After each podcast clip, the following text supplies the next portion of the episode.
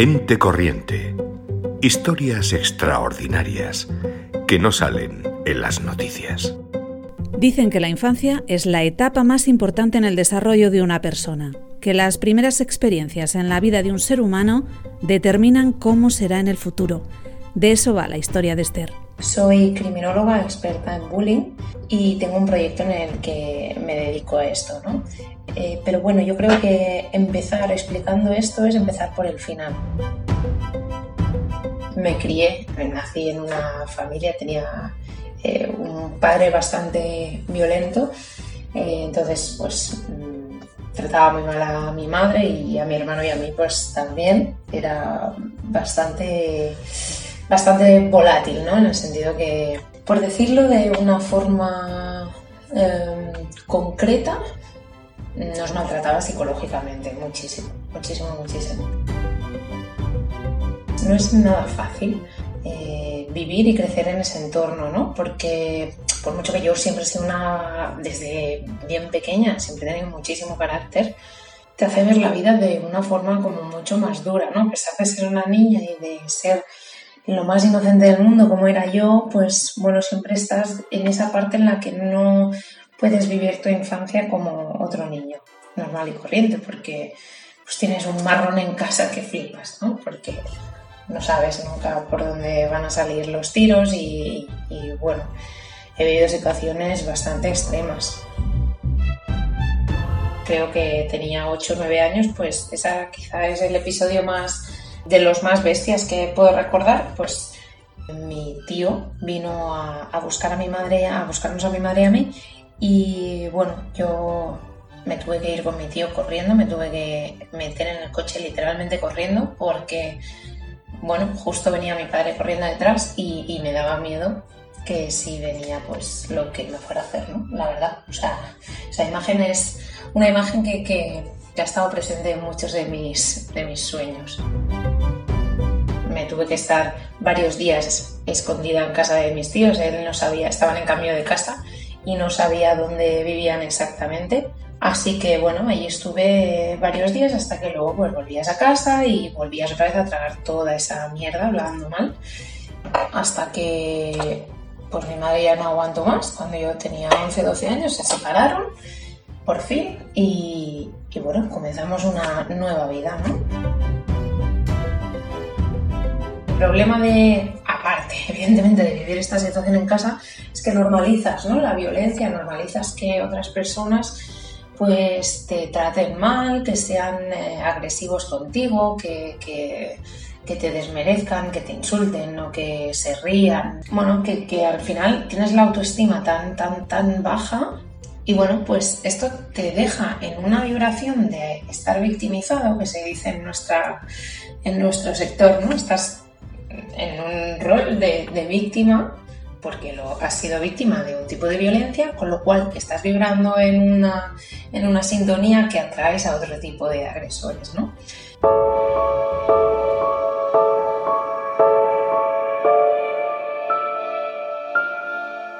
Y bueno, yo estaba viviendo todos estos cambios, cambios de casa, dejar de ver a mi padre, etcétera, etcétera, ¿no? Y bueno, pues entré como una etapa un poco así de, rebeldía, ¿no? Pero bueno, como todos los adolescentes, no sé, total. Que un día pues se me ocurrió con 13 años, creo que tenía, me hice un pendiente que para mí era súper chulo, súper original. Eh, en aquel entonces, pues nadie lo llevaba en ese sitio, en la oreja, en, bueno, mira, una chorrada. Y yo llegaba súper contenta a clase con mi pendiente, lo típico. Y bueno, me, me siento en mi silla, creo que era primera hora de la mañana, y algunos, eh, bueno, dos, dos, de los que se juntaban conmigo fuera del horario escolar, pues bueno, estaban sentados, recuerdo, ¿eh? la imagen, de, estaban a mi derecha, no sé qué, y, y ven mi mi pendiente y uno de ellos pues coge, me hace un dibujo, me lo pasa, un dibujo muy raro, me dibujó como muy fea y, con el pendiente, ¿no? Empezó a reírse, bueno, empezó a reírse con el de adelante, jeje, jaja, y al rato me vuelven a pasar un dibujo en el que era un tío, un hombre con con pene. Y bueno, fue a partir de ahí, de esa cosa tan absurda y tan sin sentido, que empezaron a decir pues que yo era un hombre, que era transexual. Y claro, imaginaros eh, en, una situación eh, en la que, pues esto, en la adolescencia, en la que ya de por sí tienes la autoestima tan vulnerable, ¿no? Eh, pues bueno, comenzaron ahí las risas, los insultos, era, era constante, era constante. Eh, y eso que eran mis amigos, ¿no?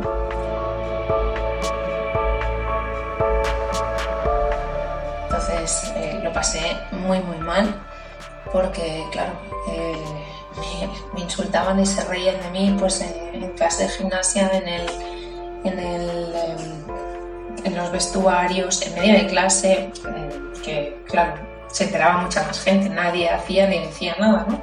Lo único, pues mis amigas más cercanas, no les hagas caso, qué tal, pero nadie era capaz de hacer nada porque realmente no estábamos concienciados, ¿no? De hecho, habían otros casos en, en el colegio que eran brutales de, de acoso escolar y nadie hacía nada. Entonces, bueno, pues se me juntó todo y, bueno, pues comencé a, faltar bastante al colegio, eh, comencé a, hacer mm, mucho el tonto con la comida. Estaba pues días que a lo mejor apenas comía y, luego días que comía, claro, compulsivamente y luego vomitaba. Y bueno, claro, mi madre pues tenía que trabajar mucho porque se había separado y estábamos en la situación en la que estábamos y, claro, nadie se daba cuenta de esto, ¿no? También eh, comencé a, hacer a, fumar muchísimo eh, porros. Fue, fue bastante duro, fue bastante duro.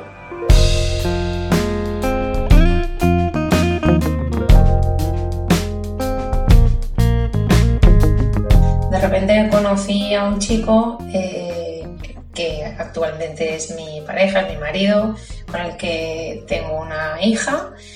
Y bueno, lo conocí pues creo que con 14, 15 años ya nos conocimos y la verdad que, muchísima parte eh, gracias a él pues eh, salí de ese círculo mm, que era tan malo para mí. Y realmente gracias a, que él pues eh, bueno él era unos cuatro años mayor que yo entonces era muchísimo más maduro, em, de una familia normal, eh, pacífica y, tranquila, ¿no? Entonces, bueno, mm, entre él y, al final pues la, familia de parte de mi madre y demás, pues ha sido como, como, como he podido salir de aquí. De forma indirecta me ayudaron a salir de ello pero en realidad no sabían que yo estaba en ese agujero. Eso es lo más fuerte.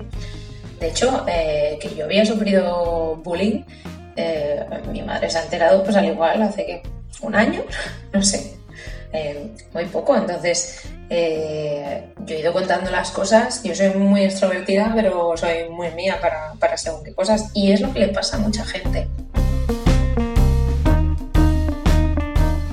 llevo muchos años haciendo muchísimo trabajo a nivel emocional, de autoconocimiento, de, terapias más alternativas y, he hecho muchísimo, muchísimo trabajo, llevo mucho rodaje en, este campo y de hecho me he ido formando para poder ayudar a personas que están pasando por esto porque eh, bueno, realmente si no dispones de ciertos recursos es muy difícil salir de ahí. Bueno, ha sido a través de, hacer este proceso de autoconocimiento y de curación que, yo he decidido eh, poner mi grano de arena y ayudar a estas personas que están en esta, en, en esta situación. ¿no?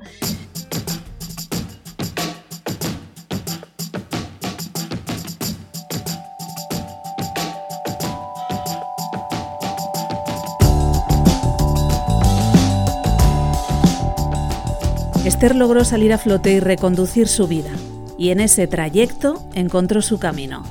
Ahora intenta que ningún otro niño pase por lo que ella pasó.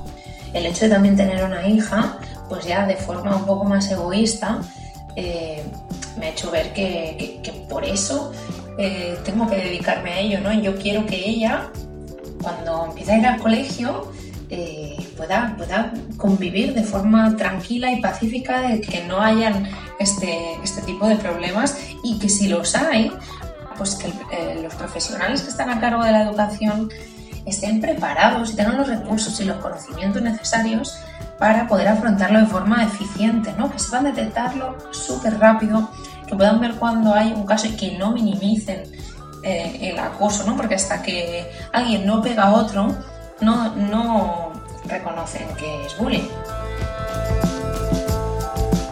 Trabajo en concienciar, sensibilizar a toda esta comunidad, darle todas las herramientas a los padres para que ellos también puedan prevenirlo, para que empoderen a los niños desde bien pequeños y, que realmente puedan crecer con una autoestima fuerte y sana para, para, evitar estos problemas. Es que solo de esta forma podremos, podremos evitar esta grandísima lacra que llevamos a nuestras espaldas.